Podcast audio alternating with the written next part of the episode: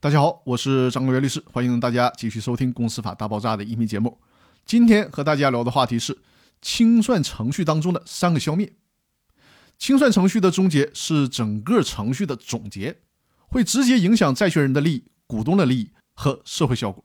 而且直接体现清算的公信力。因此呢，清算终结程序需要精细的设计，只有这样才能体现强制清算的公平公正。达到强制清算的目的，强制清算终结程序就好像产品的检验程序，是最后一道关口。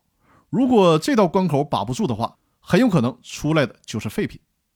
在实际操作中，各地法院审理强制清算事务的时候呢，可以根据需要要求清算组将清算报告报送给股东会或者股东大会进行表决。股东会或者股东大会如果表决通过了，那么法院仅对清算报告做形式的审查就可以了。然后就可以进行确认了，这样呢就节省了人民法院的司法资源。如果清算报告没有获得股东会或者股东大会的通过，那人民法院就需要进行实质的审查了，重点审查股东会或者股东大会有异议的部分，这样呢就更能有效的提高人民法院确认清算报告的质量。最后给大家讲一下公司清算当中的三个消灭：制作清算报告意味着公司对内对外的一切法律关系全部消灭。之后的确认清算报告意味着清算组与公司之间的关系消灭，